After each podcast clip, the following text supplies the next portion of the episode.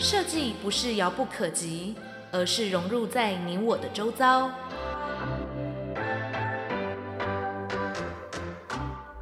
设计台湾，带您认识当代最具代表性的设计。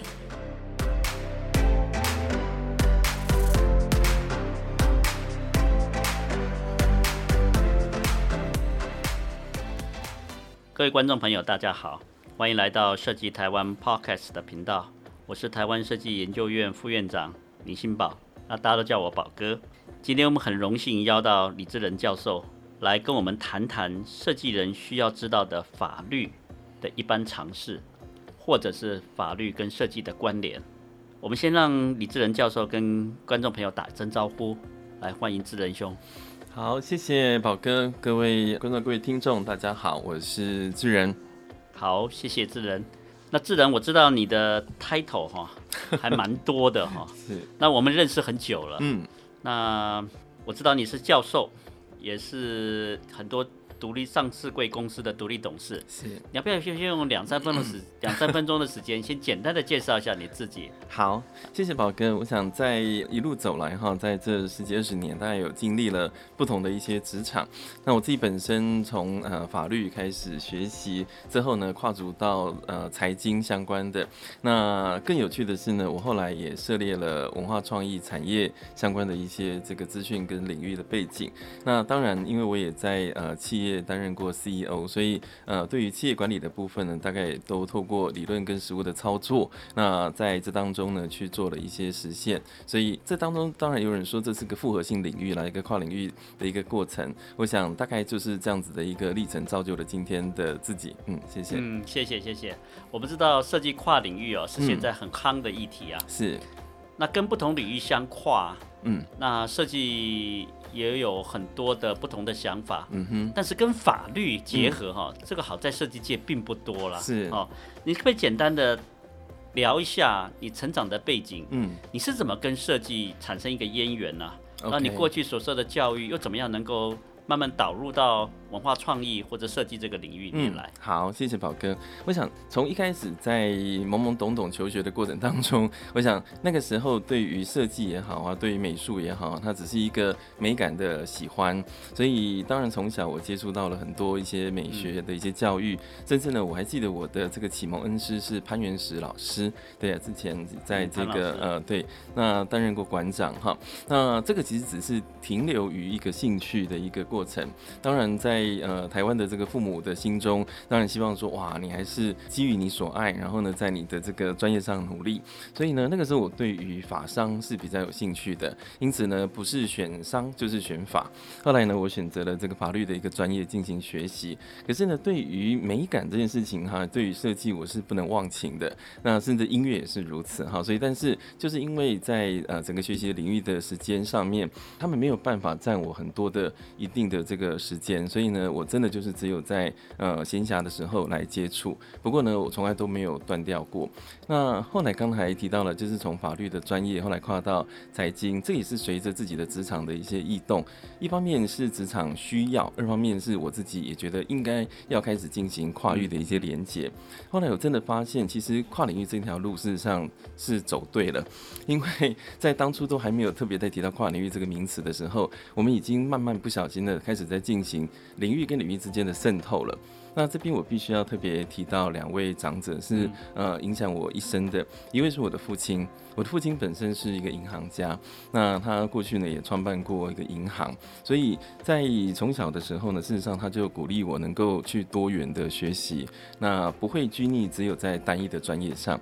我觉得，因为这样子的一个鼓励跟开放的心胸，对我的影响非常的大。因为呢，在让我能够跳脱传统一般家庭哈，就认为说哇，你做什么，这个叫做一技之长嘛。可是呢，你在搞一技之长的时候，你就多技之长。呃，很多的这个家庭它是不兼容的。但是呢，我的父亲愿意用这样子的开放的一个角度，并且在精神上也支持，我觉得这对我的帮助非常的大。另外一位呢，是我的恩师，我的恩师是啊、之前司法院院长赖英超赖院长。我觉得，嗯、呃，赖老师在呃我的一生当中，也像我的父亲一样哈，不仅是我的恩师，所以呢，在他的一个呃领导的过程当中，其实。他本身是法律人，可是呢，如果我们去细数他过去所服务过的单位，包含财税啦，包含行政啦，包含其他，所以我觉得老师自己本身就已经在实践呃这个跨领域的一个过程，而且呢，在过去的一些学习，还有一些呃分享过程当中，他也一直鼓励，其实在博学而多闻的这件事情上面，事实上是重要的。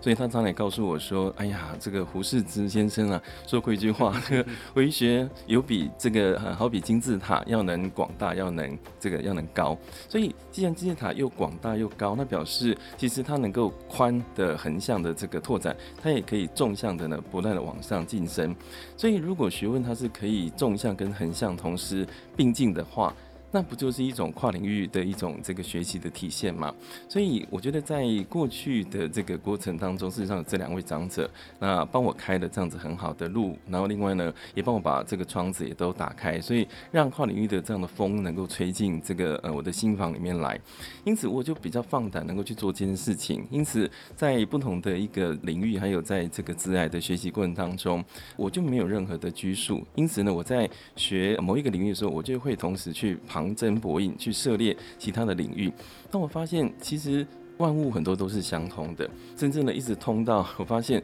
连文创它 都可以连接在一起。我们在看到台湾的一些文创的发展，或包含在设计产业的发展过程当中，我们的这些企业或公司，或哪怕是个人工作室，我觉得往往最缺两件事情，第一件就是财务。第二件事情就是法律，所以呢，如果能够保护自己，能够把这个法律的机制建立起来，或者是呢，对于财务部分能够有理解，那我想每一家公司呢，它会省去很多的麻烦跟不必要的风险。但是呢，就是在这部分它比较欠缺。可是就因为我是从这个角度而来，所以当我们在接触到文创的时候，我觉得哇，那个是一个非常有趣的一个过程。那当然，我觉得就是一个长短互补的一个这个历程。那我们也接触到很多的文创的朋友，然后进。进行一些经验的一些分享，那我跟他们学到了很好的一些设计的理念，但是呢，我也提供了一些法律的一些知识。我想这个应该是刚才宝哥所提到，就是我们跟设计之间所结的一个缘啊，是从这里开始。嗯，好，谢谢哈。我想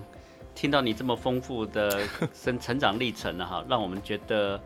没想到很早的时候就有远见了哈，就开始在跨领域上做很多的学习了。是。那我知道您好像也有一些国际在国外的一些一些经验呢，是是，这是不是也助长了你在整个在成长的过程中，也可以也是一个沃土，也提供了很高的养分，让你对文创的见解或看法上面也提供了一个新的视野。是，我想大概在过去的学习或者是一些实务工作的经验当中，我想在欧美啦，甚至包含日本啊，甚至在两岸三地等等，我想都有一些接触。每一个国家所提供出来的，刚才。这个保水到那个养分啊都不太一样。我想呢，在欧美国家，让我们看到它过去的一些历史的经典，还有呢，呃，一些这个文明的开放程度，还有它的一些积累。我们在新加坡学到的是，哇，对于很多事情那一种很重要、纲举目张的一些规范。另外呢，也也在这个香港，也在中国大陆，也在不同的地方都有一些不同的呃一些学习。可是让我印象最深刻的，其实是日本。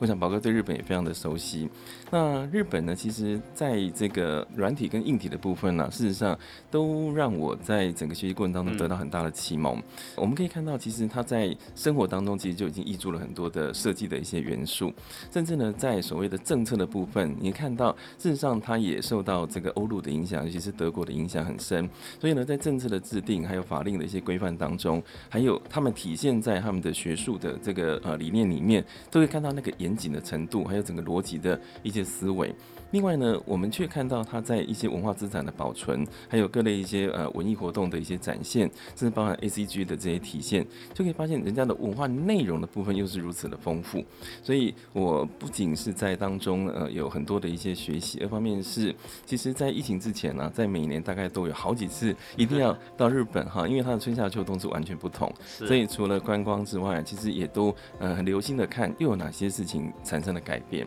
所以我想，呃，这个从国际经验的角度来看，我觉得，呃，对我影响冲击非常大的。我想，除了过去的这些欧美国家之外，其实日本是一个很重要的指标。嗯嗯嗯，的确是日本是一个算是非常迷人的国家，是哦，让大家一去再去哦。嗯，除了享受它非常好的硬体的设备之外，我想它在软体上面文化的丰富度，嗯，还有体验的多元性啊，是是，都让人家流连忘返了哈。没错。那其实我们在谈到你刚才谈到日本的设计，其实日本的设计它现在已经是到了我们称为呃有胜于无之上的，嗯嗯，就是无有相生了哈，这已经到了这个地步，就是你到了那个地方，看似好像。没有什么设计的痕迹，嗯嗯，可是却设计却是无所不在了。是是。那我想再接着请问一下智仁哈，嗯，就是您对于设计啊，在台湾这方面的发展，嗯哼，好，还有设计对于整个产业的发展上面，你有什么样的一个看法？嗯，好，就目前的现况来看。好。呃，这个这个问题在宝哥面前谈有点在关公面前耍大刀。不会不会，我想在产业的整个论述或发展过程当中，我想我对于呃他的熟悉程度，我不敢这个讲太多，因为我觉得这部分呢的确是有点献丑了。但是我从一个旁观者的角度或者第三人的角度在看，因为过去也在文化部还有在文化内容策进院，我们大概都有一些涉猎。那当然也接触到了一些设计相关产业，包括时尚等等。那当然过去在台湾。因为早期的一些发展过程当中，我想在政策还有法令当中，大家对于这一块的重是度事实上不高，这个必须实话实说。所以呢，在业者的这个发展过程当中，其实的确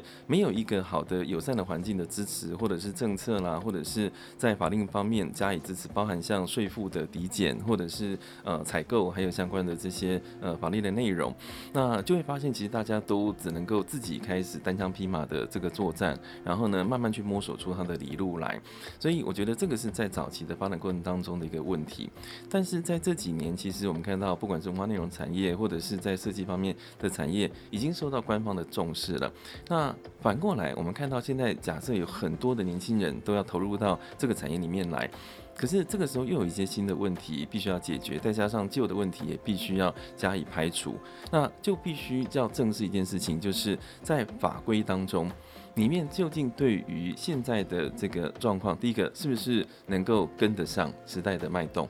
如果再用过去比较旧的或者是传统的法令的文字，或者是不同的分类，或者是相关的规范，现在是不是能够呼应现在的潮流？这个是第一个问题。第二个，随着数位的时代的改变，我想有很多的人才的培育方式已经跟以前不尽相同，甚至包含在设计的一些方式上。那再加上对于设计的定义，其实这几年已经有一些这个不同的一些扩张，包含从传统的工业设计啦、平面设计、空间设计，一直到我们现在在谈的 design thinking，就是设计思。考的这个思维，那这样子的一个思维怎么样也能够植入到教育，或者是能够放在我们的法律当中，能够加以这个宣导，我觉得这是重要的。另外呢，就是在组织环境的部分，其实在过去为什么有一些行政法人的一些设立，当然有它的一些目标，但是呢，目前在设计界谁能够来统合这件事情，或者是能够担起这样子一个任务，当然放眼下看起来就是台湾设计研究院，可是。在整个呃组织的经营过程当中，我觉得一定还要有更多的一些法治环境，要来对这个组织是更友善。因此，在后续还有很多的一些功课，我们必须要面对。嗯嗯，智仁今天所提的哈，非常的完整啊。当然不是从法规中组织面，还有整个大环境的发展上面，是我们都要齐头并进的哈。嗯嗯。那的确，刚刚智仁所提到的，就以韩国为例来讲哈，韩国。虽然他们成立设计中心比台湾来的晚，嗯哼，好，我还记得一九九三年的时候，嗯，韩国第一次来台湾考察，嗯哼，他们回去了以后设立他们自己的设计中心，嗯嗯，然后韩国设立设计中心的时间，老实讲，已经在比台湾来讲大概晚了将近十几年了，嗯嗯，好。但是他们后来急起直追，其实有一个很，我发觉一个很重要的关键因素，是因为他们法律上面非常完整的支持，嗯嗯，他们有工业设计促进法的制定，是，那制定了以后，让韩国整个设计产业在法律上、在财政上、在组织上、在发展的资源的整合上面，都得到了很多的奥援了哈，嗯嗯，那是不是也智仁也谈一谈？刚刚你有提到台湾的整个在法制上面哈，嗯、现在显然还有一些有需要可以成长或者需要努力的空间呢。是，那这个方面你可不可以看看提提提看，你有什么样的一个看法？嗯，好，我们应该下一步要该怎么走？我们应该往哪个方向去？把设计的产业把它做好，在法律面上能够关关注到。嗯，谢谢宝哥。我想，其实，在谈设计单一的产业哈，事实上，我们如果再把整个呃位格把它拉高，事实上，我们在谈整个文创的产业。那今天设计究竟是不是文创产业的一支，还是它又有另外负有不同的使命？这个当然是必须要去论述的。不过呢，我们从呃前几年通过的文化基本法，然后呢，还有文创法，现在正在进行修正嘛。那在这个行政院的版本大概已经出来，但是在立法院部分还有一些折冲。嗯、过去的十五加一是不是已经足够？那当然，现在的设计是落在十五加一的当中。可是，呃，就诚如刚才所提到，我们对于设计的认知，以及在后续，呃，诚如刚才宝哥所提到，在其他的国家，事实上它是以专法的方式，它用更完整的方式在做一些规范。那如果我们未来也重视设计这个产业，或者是后续的发展的话，目前第一个问题是，现在的文创法是不是够用？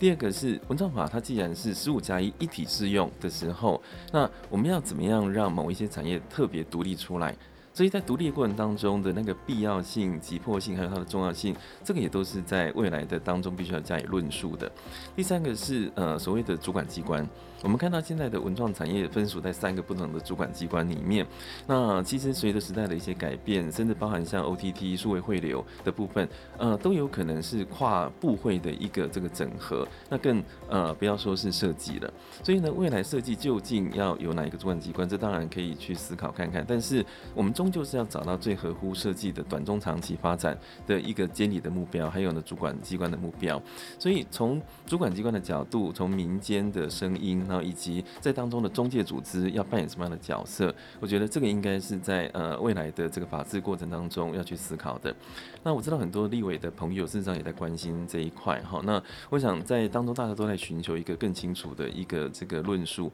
所以我在思考，其实呃刚才宝哥所提到的，在设计这个产业，它不要变成悲惨的惨，所以呢，它应该是生产哈能够很好发展的这个产，所以它要蓬勃的发展的过程当中，第一个人。的问题，刚才提到人才的培育，第二个钱的问题，今天他的裁员要怎么样去稳固？另外，今天在这个呃有一些薪酬的这个给付，或者是有一些呃对价的部分，是不是所有的产业都是齐头式的平等？因为在设计过程当中，有时候是有人类的这个智慧挹注的，还有那个美感的智慧，那个有时候是一种无形的价值，所以它是不是就是单纯的这个工具跟工具之间的组装啦，或者是一个呃输出一个制成？我想并不是那么的简单。第三个部分呢，就会到一个平台的部分，就刚才提到，还是要有一个主事者在协助。这个主事者他或许不是主管机关，那在这当中，他必须同时倾听主管机关跟这个民间业者的声音，并且要有一个好的折冲的这个方案。那第四个部分当然是在后续呃相关的一些资源的一些挹注，甚至呢刚才提到的一些租税的抵减啊，或者是呃有一些必须要豁免出来，所以。在这么方方面面的这个呃内容，事实上已经有一点点间接的凸显现在设计产业的一个重要性，以及刚才提到的，它必须要单独拉出来思考的一个急迫性。所以我相信很多的不同产业会听到说，那我们也很有急迫性。可是今天呃，就是从一开始所提到的，有时候纵轴跟横轴必须要同步的来思考。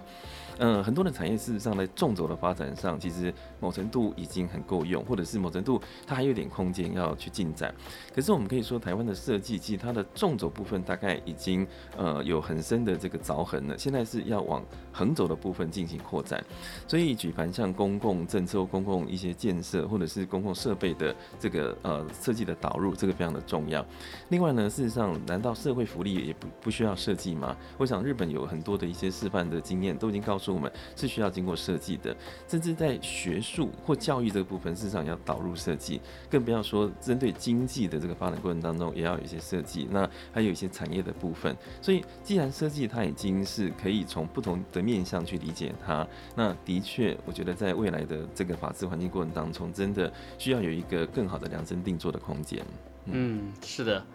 刚刚智仁讲的，我想非常的完整了哈，也也把设计跟法律之间相互关照的层面，大概做了蛮清楚的介绍。是，我们刚刚也提到设计，其实设计它的生态系啊，嗯，如果要健全发展，它所涉及的层面应该也是蛮广泛的。是是。我们去年有做了一个研究啊，嗯、就是把设计生态系做了一些盘点。嗯嗯。当然这里面也包含刚刚智仁所讲的，包含是设计的使用者，啊，包含一个来自企业或来自政府机构，是，也有所谓的呃设计的资金，嗯哼，国家的政策，嗯，那还有是设计师本身，是，当然教育啦、人才啦。哦，研究啦、嗯、推广啦等等，这些都很重要。嗯，那这个这些构面呢、啊，也促成了设计产业能够健全发展的各个关键、啊。嗯嗯。所以未来啊，如果长期来看，嗯，如果我们有一个法律，你这个设计的相关的法律很明确的去规范设计这个生态系当中各个面向的需求跟各个面向的资源。我相信，对于设计的未来的发展，对整个国家未来的发展，应该起了一个很重要的一个作用。绝对，嗯。那我但是下接下来，我想问一下哈，嗯、我们知道法律的制定啊，嗯，需要一个长时间的哈，是是一件浩大的工程了哈。那、嗯、是不是你也可以跟我们说一下，或您目前的看法？嗯，短期啊，嗯，哦，短期如果我们怎么样能够把设计置入在其他法律啦，或者是在呃，怎么样能够设计跟法律相结合？短期上来看，嗯、哼那中长期来看的时候，如果设计要单独成立一个法的时候，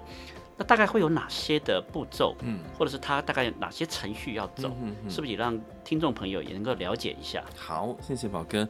过去大概也有一些这个立法或修法的一些经验，那甚至包含行政命令的一些参与，大概不下百件呢。所以其实我们知道，这立法的技术本身哈就有它的难度。技术的意思就是指说，我们要把十句话写成一句话，嘿，然后在当中什么是因，什么是得，什么是哇，那个哈都是法律人他必须要去字斟句酌的。可是那个当然是后续的一个技术方面的工程。可是刚才宝哥提到的是时程的部分，所以在短中长期的部分，第一个短期，我认为可以呃比较快解决，当然是从文创法的部分来进行思考。那刚才提到文创法十五加一，不管未来它会呃以功能别来做修正或者怎么样，可是它总不会遗漏设计。所以针对设计的一些相关的事项，事实上可以先从这个部分入法。因此呢，在当中如果能够有一两条条文特别去描述有关于设计产业的特性以及相关的这个具体的事项，由主管机关定之，然后呢就有主管机关依据这个法律的授权。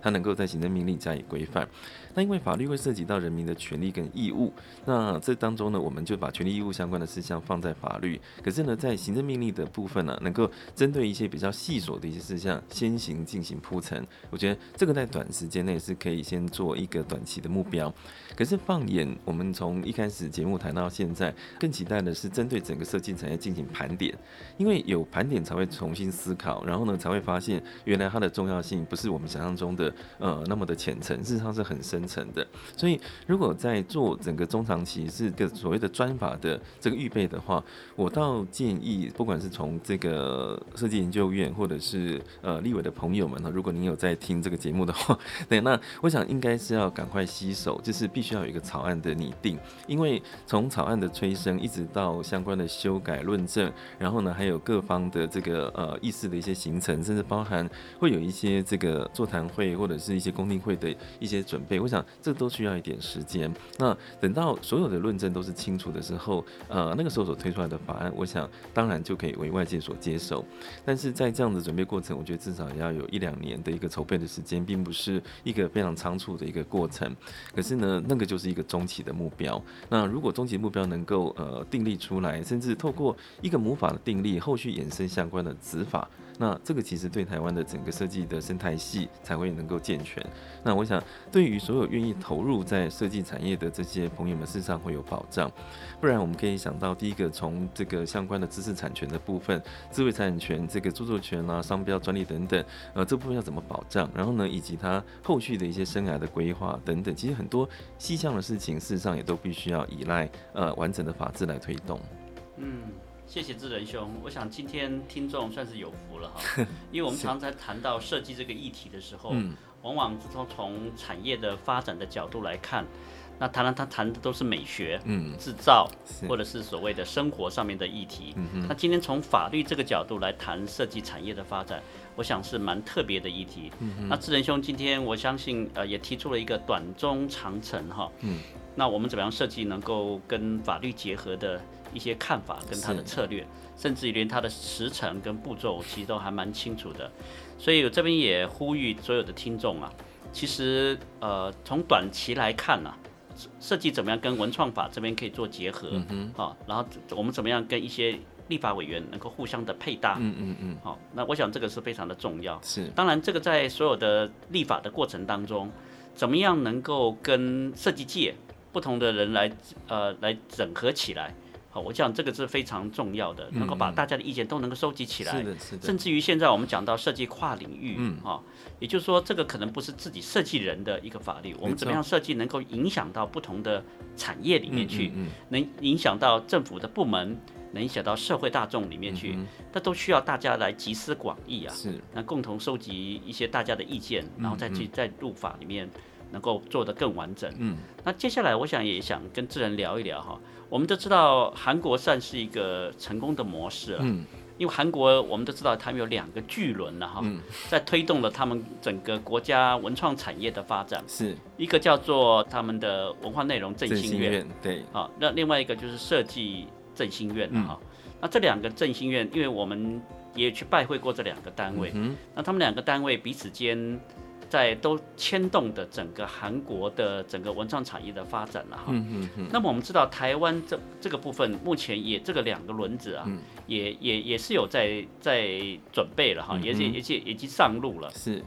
那您对这个台湾这个这两个院哈，将来怎么样可以互相的合作，嗯，或者是互相的能够产生更好的加成效应啊？这个方面你有没有什么一个看法跟？跟一些想法。好，谢谢宝哥。我想这几年从呃韩流哈给我们的刺激，我想我们都感觉到了一点寒冷啊，就是 基本上呃这个流量还蛮大的，尤其当这个呃防弹少年团站上联合国的这个讲台上进行这个演讲，然后呢最近大家在讨论的鱿鱼游戏等等，我想这个已经不是一天两天的事情了。那如果您看过那个呃寄生上流的那个电影，我想那个都是很深的一个冲击，所以。虽然很多人说，呃，他们可能都比较揭露人性的这个阴暗面呢，然后不像有一些影片带来的是一种比较暖流的一种感觉。那可是，呃，我们可以抽离出来，就是看一下人家对于在呃整个 IP 的打造过程当中的那一种思维，以及整个 SOP 的建立。我想，韩国文化呃内容振兴院 KOCA 呢，其实在过去大概每一两年我就去拜访一次，甚至包含我们在呃文化内容策进院筹建的这个过程也是如此。所以呢，文化内容策进院。院现在也试图要扮演 Coca 的一个角色，当然他还算很年轻，那 Coca 已经有一段这个时间了。不过呢，这当中我觉得有三个重点必须要特别被检视出来，因为既然有所谓的后发的。优势的话，那我们就不用再去走前面很辛苦的路，反而要去截取呢过去 KOCA 在发展过程当中，甚至呢参考日本、参考其他国家的一些经验。因此，我比较建议呢，在其中一个轮子，刚才宝哥所提到的，呃，台湾的文化内容振兴院还是要呃掌握三个重点。第一个重点是原生 IP 的一个创造，在原生 IP 的这个形成跟创造过程当中，事实上这个就是人才的培育，以及呢刚才所提到的知识产权的一些教育啦，还有一些。保障等等，那另外呢，呃，接下来的另外一个重点是在于行销，而不是直接呢就到了资金的那个层面，因为很多人都以为说今天是因为钱不够，所以呢我们才不会有好作品。嗯，我想这只对了一半。其实呢，还有一个重点是，如果我们一直不懂得行销自己，不懂得让自己的品牌力能够增强的话，那再多的这个补助款，事实上都会用完。所以呢，其实，在整个 IP 的打造过程，事实上要开始进入到一个行销的阶段。这个行销要包含两个层面，一个层面是政策的行销，一个是商业的行销。真正的行销是指，呃，文化部或其他的单位一起来协助，让大家知道看到呢，台湾有这样子的一个 IP 的放光。可是商业行销的部分是业者也必须要虚心的来开始呃学习从整个行销一点零、二点零，现在已经都到五点零了。那这个过程当中，怎么样善用这样子的能量，有一个自媒的能量也好，或者是能够慢慢的形塑成自己生生不息的过程。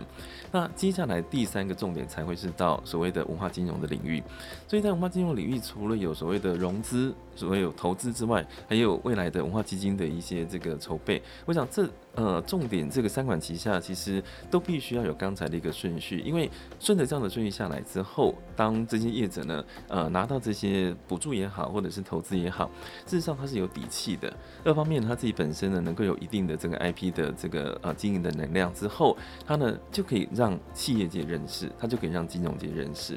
常常在讲，事实上，其实文化人当然可以来这个呃鼓动文化人，甚至文化人可以协助文化人，可是真正的台湾的文化 IP。呃，能够来加以这个协助他，并且与他同行啊，呃，更久的路的，事实上是让企业界能够看到他，让金融界也能够看到他，甚至更多领域都能够看到文化的好，甚至包含设计的好。所以，我想如果能够进行这样子的一个连接，然后呢，开始有一些双品牌或者是多品牌的一个产出，我们会发现呢，它好像就是一个这个呃生生不息的循环，它会再回到。呃，一开始的初衷就是原生 IP 的创造，因为他会有他的第一桶金、第二桶金，他就有能力自己再去创造他想要创造的 IP，而不是只在等着下一期的补助款。所以我觉得这个应该是未来在这个呃文策院也好，或其他文化内容产业必须要去做的一个事情。那现在当然也陆续续有一些这个一些事情的发酵，不过我看大概大家都是从点的角度在努力，未来还必须要到呃线到面的部分。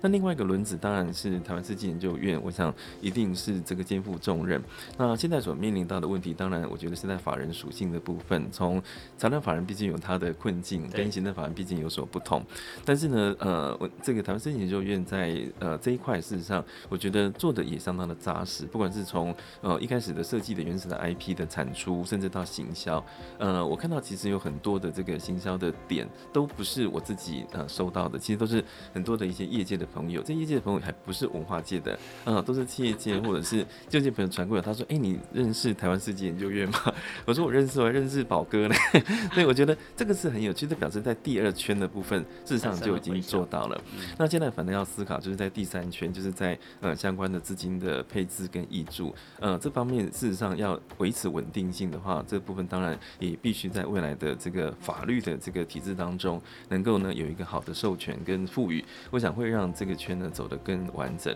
所以这个是我的这个野人线铺了的一个这个见解。但是我相信这三个很重要的轴心，不管是用在这个文策院或是用在台湾设计研究院，应该都是通用的。那这当然也是过去我观察 COCA 还有在其他国家相关这一类所谓的中介组织，他们在运作过程当中的一些精华。嗯嗯，谢谢谢谢。我想刚刚有提到，其实设计的经营啊，嗯。到最到最终到最后还是在财务跟法律上面，是是没错。特别是现在很多设计公司，他们在经营的时候，怎么样能够永续的经营？他在财务的健全，嗯，哦，在法律上能够保护他自己的 IP，是。我觉得或者是说他们的 IP 能产生更多的价值，嗯、甚至台湾整个的建价制度，嗯，哦，能够很够能够健全，嗯，我想这都非常非常的重要了哈。是的，是的。那刚刚所提的，其实。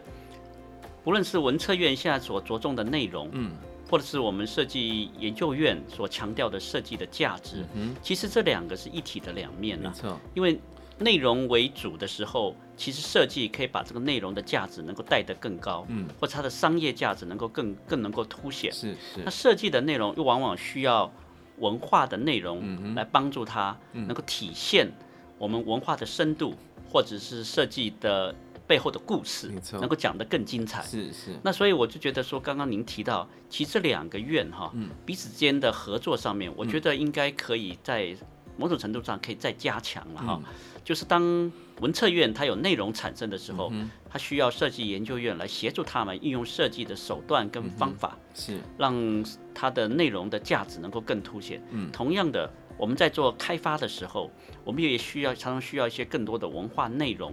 或者是文化的滋养。是，那这个时候文策院的内容的提供或文化滋养的提供，也有助于设计产业的蓬勃发展。是的，是的。那中间两个院呢，都需要的就是财务资金上面 啊，或者是法律上面的保护了。那这个方面，我相信刚刚我们一直在提到，就是财务上面了哈，哦、嗯，就是说资金。那这刚刚自然生也讲的也很对。就是设计院这个方面，对于资金这方面的投入，或者是这资金上面的运用，嗯、的确，现在目前这一块是还有比较缺乏了。嗯嗯。啊，文策院已经有国发基金的运运作嘛，哈，所以它在资金的补助啦、补贴啦各方面都还蛮健全的。嗯、那摄摄影院这方面，的确是还有需要一些成长的空间。嗯哼。那另外的，就是刚刚讲到法律的保护，嗯、我想这两个部分哈，都需要。与时俱进了，嗯，当然文文策院有文创法，嗯，好，所以他们可以在整个文创产业的发展上面，运用文创文创法来去促进它发展。嗯、那设计现在还独缺一个设计法，嗯哼，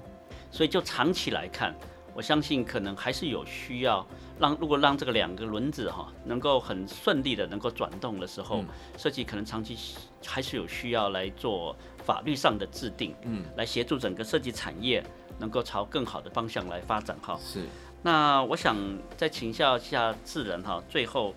就是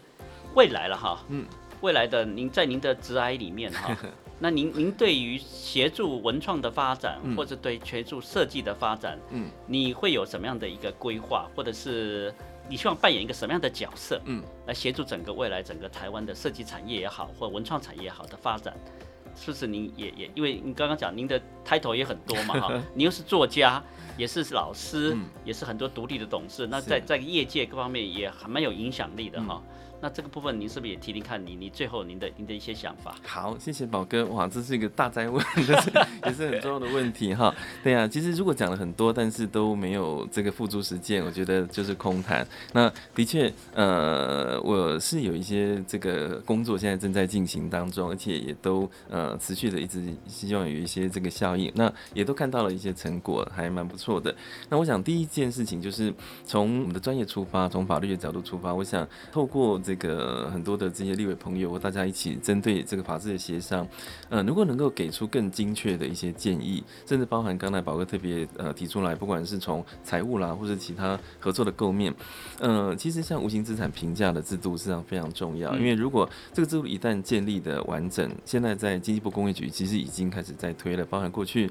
沈荣金部长哈，现在是行政院副院长，其实那个时候就已经非常肯定无形资产评价的一个制度，所以这个制度其实已经在文创法的草案已经写进去了，但是呢，未来要怎么样让它能够落实？因为无形资产评价如果能够做得好，其实它会补足一块很重要的，叫做信用。今天呢，不管是呃金融业者当中的这个银行的授信，或者是呢这个呃创投当中他那个投资，他都希望能够看到你的价值何在。所以呢，今天对于业者来讲，我可能要产出的是一个无形的东西，可是这个无形东西必须要有人懂我。所以呢，当你懂我的时候，那你就愿意呢借钱给我，你就愿意投资我。所以呢，这部分事实上他就能够独立，能够站起来。所以我想这个我们都陆陆续续正在推动过程当中，而且也在台湾也开始有各类。的一些证照啊，都已经产出了。我想这个是可以做的。那当然也参与文创法的一些修正，或者是有一些建议，这个当然也是当仁不让。这是从法律的角度。另外呢，呃，刚才提到有关于企业的部分，不管是我自己干呃担任独立董事的公司，或者是其他一些企业的一些发言哈，或者是有机会在跟大家介绍一些跨领域的议题的时候，呃，我总是不忘提到这个台湾的文化还有设计。对，我想要让更多人更能够从他的角度来认是台湾的一些文化内容，以及这个呃相关的一些设计，因为今天。从台湾所出发的，事实上有我们自己的一个思维所在。那当然，我们可以透过这个呃国外的一些 IP 等等，我们来进行这个买受啦，或者是运用。但是，我觉得让本土的这个种子能够发芽，才能够真正做到越在地越国际这样子的一个思维。所以，我想在企业界的部分，当然我们会不断的这个鼓励，然后呢，也让大家多认识了。我觉得只要是认识，事实上会慢慢的认同。那接下来，我就会有更多的一些效应的发生。那当然，再回到教育的部分，我想，呃，现在我们有一些课程其实已经开始导入设计思考了。另外呢，在对，那在教育部的这个跨领域的这个办公室，还有很多的一些呃这个政策里面，事实上我们看到今年三月份呢、啊，教育部已经推出一个叫学习台湾，也就是一个全方位的呃终身学习的一个概念。所以呢，希望从终身学习的组织，也就是学习型组织到学习型呃社会到学习型国家。那在这里面其实有很多的教育方式，包含我们过去所。熟悉的翻转教育啦，或者是呃 e-learning 啊等等。可是呢，现在我们开始推的是设计思考。所以呢，如果大家都能够有同理，然后能够有定义，能够有创意的艺术等等，我们会发现这样子的一个思维不是只有设计家或设计师独有的，事实上在呃全国各地都要有。就像刚才宝哥提到的，日本已经都诉诸于无形了。那在这里面，其实我们可以看到，在教育的种子发达之后，大家也会开始去呼应，原来设计是一件这么重要的事情，它就像在呼吸的这个过程是一样的。所以我想这样子呢，我们国家就不会缺氧了，才会有。活力，对啊，所以我想有不同的一些构面哈，都可以推展。那当然最后是在金融的部分，我想，嗯，很多的呃金融业者其实他们现在呃透过一件很有趣的事情，他们也开始发现原来。设计是一件很重要的事情，这件事情就是去年九月份金管会所推的信托二点零。是，信托过去它就是一个商品，或者它就是被以为是一个商品。可是如果我们对于日本熟悉的话，信托它不是只是一个商品，它是一个很重要的平台跟机制，它可以连接到十一住行。所以我现在讲的话已经在跨领域了，也就是其实透过一个看似金融的政策的推动，可是让大家要去反思，尤其现在所有的行库都在想，哇，原来信托可以这么用，可以那么用。那其实。很多行库也开始说，我们要来从设计思考的角度来做商品的设计的。如果今天台湾这么多的金控、这么多的金融从业人员都能够从设计思考角度来设计，原来服务可以改变，商品可以改变的话，那我们对于设计的那个理解的需求，以及未来设计的服务，刚才宝哥所提到，不管是文化内容为王，或者是服务内容为王，事实上连接到设计它所产出来的价值的效应就非常的巨大。这个是呃，这个小弟不才能够做的一些事情。哇哦，各位听众朋友，我想刚刚智仁所讲的，刚刚一开始的时候，他有讲到，他是从很早就有跨领域的思维，在学习或者成长过程当中了哈。那最后它的结尾也提到了很多跨领域的事情，设计跟财务、跟金融、跟教育，哈。还有甚至跟产业的发展各方面都可以产生非常密切的关联。是，我想今天整个的哈整个的内容，我相信对许多听众来讲，应该是一个非常新鲜而耳目一新的一个一个内容哈。因为设计跟法律这个过去我们啊不是很多人来谈这个议题了哈，但是又却非常重要。嗯嗯。好，那这今天智仁就提出了他的一些观点，看他一些看法。让这个事情能够让各位听众能够在从不同的观点里面去看看如何协助设计产业的发展。所以今天非常感谢智仁哈，今天接受我们的采访，能够让各位听众朋友能够在不同的观点里面去产生激荡出更多的火花。我们也期待了哈，设计不只是设计人的设计，是。它更能够进入到各种不同领域的设计里面。刚刚讲教育里面也非常需要有设计思考，是啊，政府单位公务人员的策略的规划，嗯，也需要设计思考导入到里面去。是，那当设计思考能成为全民的 DNA 的时候，嗯，我们相信也就是设计时代的真正的来临，是，也是台湾能够成为跟欧美国家。并驾齐驱，一个非常重要的关键。嗯，今天我们谢谢智仁接受我们的采访，谢谢宝哥，也谢谢各位听众的聆听，谢谢。今天我们就到这个地方，大家再会，谢谢，谢谢宝哥，谢谢各位听众。